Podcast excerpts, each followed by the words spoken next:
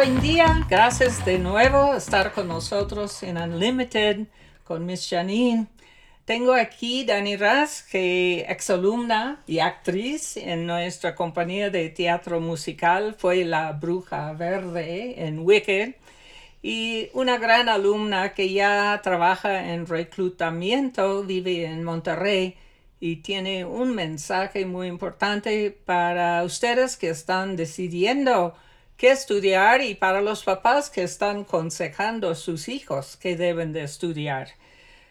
Yo recuerdo, este, yo tengo un nieto que quería ser primero uh, professional gamer en, juegos de video o un este, pastor de la iglesia. Yo pensé, qué bárbaro, qué, qué opuesto los dos. Y terminó siendo uh, ingeniero de tecnología. Eh, él está programando, está dando consejos, está trabajando mucho en tecnología porque se dio cuenta ahí es donde está el futuro, ahí es donde está el mercado, ahí es donde puede él estar ganando suficiente dinero, tener una familia. También este Mr. Allen, Allen, el director del Tomás, cuando en, en Zona Esmeralda, se fue, se casó con una chica de Inglaterra, vive ahí. También buscó trabajo ahí, no, aunque tiene una maestría de los Estados Unidos en, educación, allá necesitas no sé cuántas cosas, y está trabajando en programación, en tecnología, eh, con, eh, como dije, Simi, este tiene que trabajar ahí en español. Entonces, el futuro Mm, es en tecnología. Y de eso es que vamos a hablar. Bienvenidos. Soy Miss Janine. Y este es el podcast Unlimited, donde vemos temas y aprendizajes de la vida, de tu vida y la mía. Bienvenidos. Hola, otra vez. Aquí estoy con Dani Rance. Ella trabaja en reclutamiento, vive en Monterrey y tiene un mensaje muy especial a los jóvenes y los padres de familia que están pues escogiendo carreras. A ver, Dani, bienvenida. Muchas gracias, Miss Janine. Eh, sí, soy Daniela Ranz. Tengo una maestría en responsabilidad social empresarial y ahí se vincula mucho, van a entender por qué estoy aquí. Actualmente soy Customer Senior Director para LATAM en un negocio de Hayes, una de las consultoras más grandes a nivel mundial de reclutamiento especializado, donde vemos cuentas estratégicas de tecnología, reclutando para toda la región. Tengo 10 años de experiencia en reclutamiento especializado, inicié mi carrera en supply chain, pasé por construction and property management, engineering and manufacturing y ahora estoy haciendo tecnología en todas las subespecialidades, incluyendo infraestructura, cloud, CRM, RP, Salesforce, eh, data y todo lo que tiene que ver, pues bueno, con ese futuro del que habla Miss Janine. Y te sentí una frustración mucho porque hay un mercado enorme buscando gente de tecnología, pero no hay gente. Literal, todos los estudios que vean de oferta y demanda de talento especializado es México estamos muy cortos. Es verdad que hay una tasa de desempleo importante general en México que tiene que ver precisamente con poco acceso a la educación. Sin embargo, más allá de poco acceso a la educación, tiene que ver con no lograr empatar la, lo que elige la gente estudiar con lo que realmente se está empleando en el mercado. Entonces, ¿cuál es la situación de México hoy puntualmente? Más del 40% del PIB en México está atado a manufactura de todo tipo, con un alto peso en manufactura especializada como automotriz, aeroespacial, metalmecánica y demás, además de mucho enfoque a consumo y entre otras industrias pues más conocidas a la vista. Y hoy, y hace quizás tres años, cinco años, empezamos a ser un socio estratégico de Europa, de Estados Unidos, de India, para establecer centros de servicio, de desarrollo, de infraestructura como Nearshore Services. Entonces ahí está la clave hoy, la parte tecnológica, la ingeniería de lo que me gustaría hablar, porque sí nos falta mucha gente para llenar esas grandes vacantes muy eh, bien remuneradas, pero sobre todo donde se desarrolla idioma, se desarrolla lógica matemática y se desarrolla, pues, no sé, muchas habilidades que siento que cuando uno está estudiando quiere desarrollar. Qué bárbaro. Yo recuerdo en la escuela estábamos hablando y muchas chambas o muchas carreras que van a tener nuestros alumnos no existen todavía, ni sabemos. Entonces decimos, tenemos que preparar nuestros alumnos para puestos que todavía no existen, carreras que todavía no existen, para resolver problemas que ni podemos imaginar en un mundo que cambia, que estamos, bueno, eh, la tecnología va mejorando exponencialmente. Ahorita estamos duplicando la información existente en el mundo cada tres meses. Y en el año 2030 vamos a estar duplicando la información cada tres días. Hoy es viernes. Lo que inventaron el martes pasado, hoy ya sería obsoleto. ¿Te imaginas? Ese es el mundo que nuestros hijos van a tener que vivir, pero queremos que lo abracen, que, que están cómodos en este mundo de cambios y el futuro es tecnología.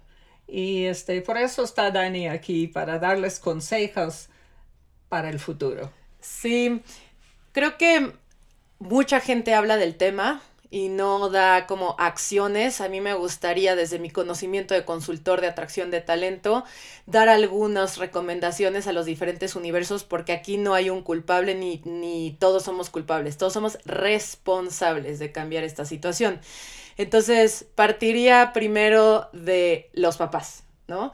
Em, tengo este feeling, eh, tal vez como alguien que lo vivió, que tienes una muy alta influencia de tus padres para elegir una carrera, ya sea porque ellos ejercieron esa carrera y saben que por ahí se puede ir o tuviste en práctica ese trabajo y también por la falta de información que tú puedes tener del mercado, ¿no? Entonces, mi consejo para los padres que tienen hijos que van a entrar a preparatoria es pues primero generar una cultura de trabajo, ¿no? Donde alguien tenga acceso a un trabajo, aunque sea de un tiempo muy corto, de un internship, de un algo, para entender, pues bueno, cómo está el mercado y sobre todo adquirir competencias que no puedes adquirir en la escuela. O sea, no es culpa de la escuela, es realmente que tú tienes que ir a adquirir esas competencias y saber a lo mejor qué me falta saber para ser más competitivo en el mercado laboral.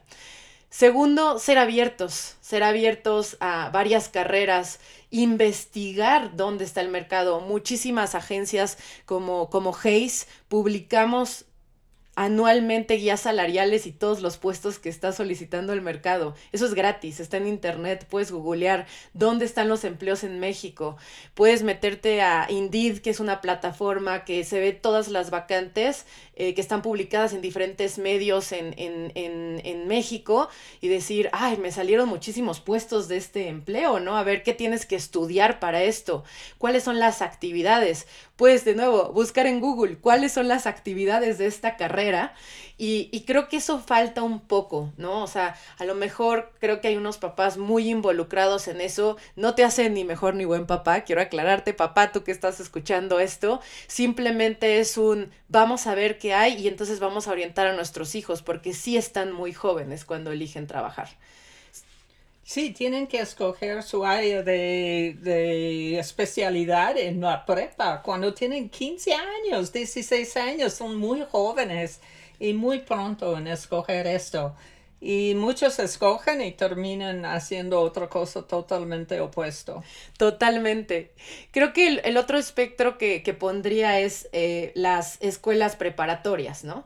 Eh, tenemos algo de información de estos test de educación vocacional. No puedes dar una formación total y completamente especializada. O sea, ese es un tema que tendría que cambiar globalmente y está en la burbuja, en mi opinión, de lo no controlable hoy, ¿no? Acciones concretas es cuando haya una oportunidad de tener una red de exalumnos, por ejemplo, que vengan esos exalumnos a hablar de lo que hacen ahora, para que alguien diga, wow, yo quiero hacer eso, no sabía que tenía que estudiar ingeniería para eso, ¿no? Entonces, ese tipo de cosas, más allá de las ferias que se hacen con universidades, a lo mejor vincular directo ya con las empresas, que sean las empresas que le digan a las personas, de las 100 contrataciones que tengo al año, 50 son de tecnología, 20 son de manufactura y 10 son de comunicaciones. Entonces, ¿no?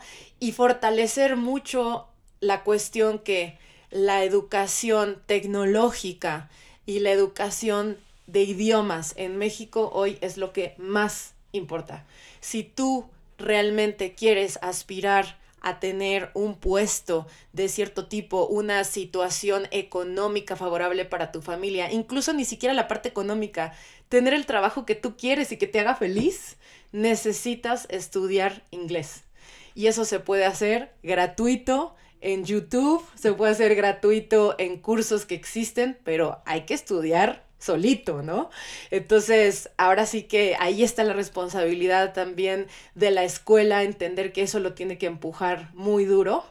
Em, para que realmente la gente salga preparada para la vida, ¿no? Por más raro que suene, son cosas muy básicas y te ponía el ejemplo del Excel. yo contrato a muchos chicos de 21 años, 22 años y es como, bueno, hazte esto en Excel y no saben usar Excel. Wow. Entonces es algo sumamente básico, ¿no? y el, yo tomé un curso recientemente Excel más macro, gratis. Exacto. O sea, me costó 45 pesos todo el curso. Wow. ¿Me explicó? Entonces, pero bueno, claro, estudiar sola está difícil. Pero tienes que tener iniciativa, autodisciplina y este ser responsable de sí mismo, de seguir en el curso. Y esa es una, una posibilidad porque hay muchos papás, hay muchas situaciones, quizás papá ha perdido su chamba o con la pandemia el negocio, lo que sea, y ya no tienen la posibilidad económica pagar una universidad de buen nombre. ¿Es necesario ir a la universidad para prepararse? Creo que ahí está muy conectado con lo que iba a decir de las empresas, ¿no? Que es el otro espectro, es... La educación es clave. Creo que hay eh, algunas eh, carreras o algunos trabajos que sí o sí tienes que estudiar. Pienso en un médico, o sea, definitivamente tienes que conocer la anatomía del cuerpo humano, practicar, etc. Sin embargo, hay acceso a educación más allá de la universidad. Eh, muchos cursos mucho más baratos la universidad, hay libros, hay bibliotecas públicas. Muchas universidades tienen programas de que tienen abierta su biblioteca al público. Señoras, señores, ahí está, o sea, esto es, esto es gratis, nada más es querer hacerlo. Entonces yo concretamente diría, en un mundo ideal no debería ser necesario.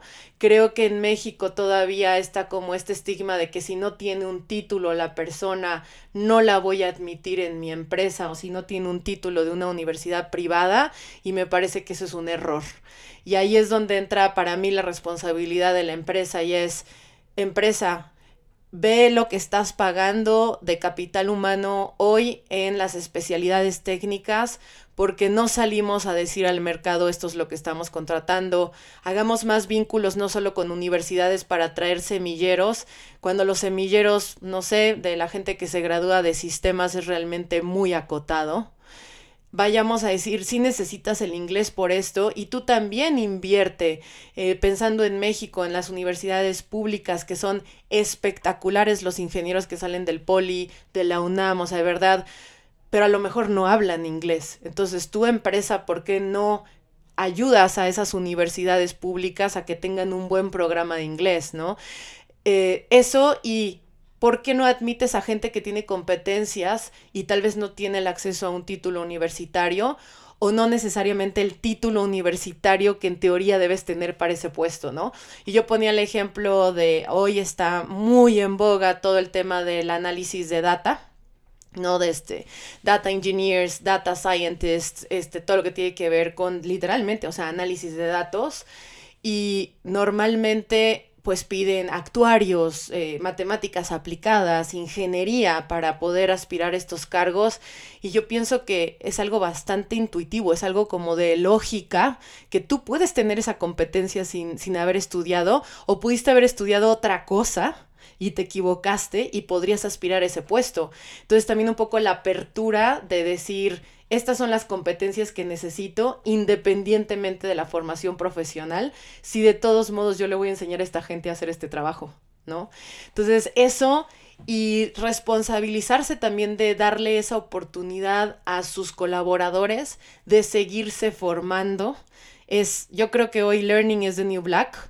La mayoría de las nuevas generaciones, y hablo de millennials, centennials y los que vienen, lo que aman es aprender y sentirse útiles y sentirse que están progresando.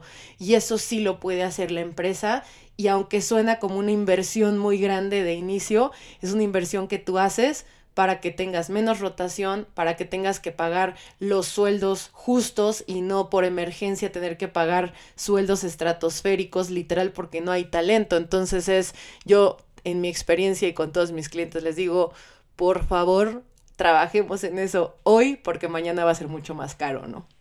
Tengo entendido que MIT hasta puso su currículo gratis en Internet. Es cierto, y muchas de las Ivy Leagues tienen, no te va el título, pero tú puedes estudiar cualquier materia que tú quieras, puedes hacerla prácticamente gratuita. Así, self-learning a todo lo que da, ahí está. Qué bárbaro. Entonces depende de uno mismo, de tu iniciativa y de tu visión. Claro, ahora también no quiero hacer a un lado que México tiene una población muy vulnerable que tal vez no tiene acceso a una computadora, ¿no? Creo que también hay que velar por eso y ahí tocaría el otro espectro, ¿no? Nuestro gobierno. Quizás es algo pues poco controlable y poco cambiable en este momento, pero sí una, pues una llamada de atención a, a, nuestros gobernantes a también dar esta información. Hay muchísimas escuelas técnicas a nivel preparatoria, bachilleratos técnicos que realmente son entre públicas y de muy bajo costo, algunas que son privadas, entre comillas, y sacan unos egresados espectaculares había eh, por ahí un grupo que se llamaba CEVAC, que yo consultaba mucho para cuando reclutaba manufactura, que entrenaba a los chicos para ser como mecánicos y mecatrónicos sin un título universitario y les enseñaban japonés y alemán porque era la demanda del sector automotriz en México. Entonces tú tenías chicos realmente que habían estudiado en el sistema público mexicano accediendo a puestos, no estoy hablando, no estoy hablando de obreros, estoy hablando de ingenieros que crecían a supervisores, coordinadores, gerentes y les enseñaban competencias de comunicación que tal vez uno no tiene ese acceso. Entonces, no estoy diciendo como que no hay pretextos, creo firmemente y lo repito mucho a mi equipo, la vida es un maratón de 42 kilómetros donde habemos personas que tenemos el privilegio de arrancar en el 22 y personas que arrancan en el menos 5. Los que estamos arrancando adelante nos toca ayudar a los que empezaron en otra situación por un nivel socioeconómico a alcanzar, a incluir, a entender qué cosas tú te foguearon que a lo mejor a la persona que estás contratando no y ayudarlos. Entonces, esa es una situación social que también es de todos, pues si bien mi voto es lo único que tengo para controlar mi gobierno, sí puedo exigir, sí puedo comunicar y sí puedo yo también de alguna manera ayudar, ¿no? Tú eres alguien que sabe de tecnología y y, de verdad eres buenísimo, ¿por qué no utilizar, no sé, un fin de semana al mes para enseñarlo a lo mejor a, a, a, sectores menos favorecidos, ese tipo de cosas? Y te quiero decir, Janine, o sea, yo me siento con la responsabilidad de venir hoy porque yo sí tuve ese privilegio y de venirlo a decir acá eh, para poder ayudar, ¿no? De alguna manera en el futuro no soy el gobierno, ¿no? No tengo el poder de cambiar absolutamente todo, pero sí decirles, hay muchos puestos de ingeniería que no se logran cubrir. Eh, por ahí leí una nota que el año pasado 66 mil vacantes en México de tecnología no se llenaron porque no había gente suficiente para esos puestos. Entonces hay mucho futuro, mucha oportunidad ahí. Y el inglés es básico. A, a mí recuerdo que de veras tenemos que exigir a nuestro gobierno poner gente en educación con visión y con realmente conectado con la realidad, estaban eh, considerando, no lo hicieron gracias a Dios, quitar el inglés y poner Nahuatl. ¿Te imaginas? O sea, hablando del pasado en el lugar del futuro. Y yo sí protesté, como no tienes idea, y gracias a Dios me escucharon y este, seguimos enseñando inglés. Eh, estaba pensando también, pues aunque papá estás hablando con tu hijo de su carrera, a lo mejor papá tú quieres cambiar tu profesión. Todavía hay tiempo, ¿verdad? Hay todo el tiempo del mundo. Tengo un caso y seguramente va a escuchar el podcast mi jefe. Eh, su esposa, eh, ella empezó su carrera en finanzas, se dio cuenta que de verdad no era lo suyo, es, una persona sumamente creativa y quiso empezar a incursionar como en el mundo de hacer eh, prendas de ropa e incluso creo que zapatos con impresión 3D, ¿no? Como más hacia ese lado. Y bueno, hoy ellos tienen un bebé, ella tiene que estar en casa, es una chica en mi opinión sumamente inteligente y le sugirió, ¿por qué no te metes a programar? Exacto. Y ahora está haciendo un bootcamp que va a salir y va a programar y va a poder tomar estos puestos de programación. Entonces, yo sé que a veces hacer ese cambio es duro porque puedes estar sacrificando que tú acá ya eres gerente, ¿no? O que ya sabes hacer eso y salir de la zona de confort de saber hacer algo tengo 35 años, creo que es duro, ¿no? Ya me imagino a lo mejor mi mamá que tiene 64, decirle, ya no vas a ser arquitecta, ¿no? Ahora vas a hacer otra cosa. Pero creo que todo está al acceso de nosotros para poder acceder a un cambio de profesión, sin duda. Hay muchos puestos de ventas también, eh, como acotando, que requieren competencias eh, de comunicación, ¿no? De negociación, está la tecnología eh, que tú puedes estudiar desde la casa, o sea, realmente puedes hacerlo, es una cuestión de intención. Eh, si es, también voy a ser muy honesta, esto también es un llamado a las empresas. También tienes que admitir a gente que haya querido cambiar de profesión, porque no puedes revisar una currícula y decir, pero ¿cómo era un gerente de finanzas y ahora quieres ser un gerente, un líder de un equipo de desarrolladores si no sabe desarrollar? Bueno, ya tiene un, estudio de desarrollo, pero fíjate que tiene competencias de liderazgo que no vas a encontrar y que tal vez hoy no le tengas que pagar un sueldo estratosférico para traer aquí, enséñale también, ¿no? Entonces, de nuevo, es responsabilidad de todos, se puede, sí, es frustrante, sí, sí, pero si no empiezas a ver dónde está ese trabajo, va a ser muy complicado. Y la verdad es que hoy la demanda de desarrolladores es altísima, porque Estados Unidos nos volteó a ver como un socio de Nearshore eh, espectacular, o sea, y no les estoy diciendo contratan 200 personas, o sea, contratan miles de personas en un año, y esa es una empresa de a lo mejor 400 que llegaron en los últimos tres años a México, y ahí hay una oportunidad, y además de trabajar desde tu casa, ¿no? Excelente, estoy seguro, escuchando a Dani con tanta sabiduría, tanta experiencia, a lo mejor la tienes ah, algunas preguntas. Este, a ver, saca tu pluma y estar lista. Le voy a dar su teléfono donde ella va a estar dispuesto a escucharles. Es 55 52 97 98 81. Lo voy a repetir por si fue muy rápido. 55 52 97 98 81 Danny Rance, ella trabaja en reclutamiento, vive diario todas las, este, las realidades que existen en México. Está buscando gente que quieren trabajar, están buscando gente que quieren estudiar y pues háblale y a lo mejor te cambia la vida. Y también les recuerdo de nuestro curso de Brain Power, donde sí vamos a estar trabajando con ustedes, tener esta iniciativa poder tomar decisiones, resolver problemas, trabajar en equipo, tener confianza y control en sí mismo, háblenos por favor a 55 23 43 0279. Le voy a repetir 55 23 43 0279. Ese es un curso que te cambia la vida. Ojalá que nos siga escuchando. Gracias, Dani, estar con nosotros. Tenías un mensaje, yo creo que muy, muy importante para mucha gente.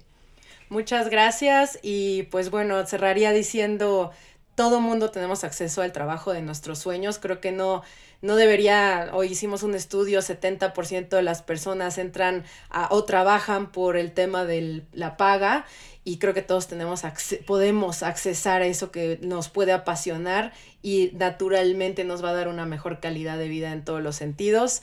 Lo que necesiten, acérquense a firmas de reclutamiento para que los orienten, no solamente Hayes, hay varias firmas en el mercado, acérquense a sus amigos que pueden estar ocupando algunos cargos en esas industrias, investiguen, sean curiosos, digo, inteligencia emocional hay que trabajarla, curiosidad hay que trabajarla, la hemos perdido un montón.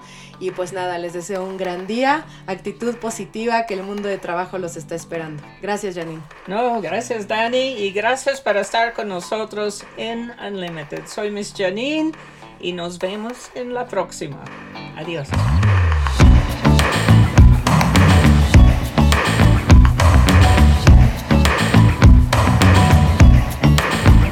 Esto fue un podcast original de Brain Power.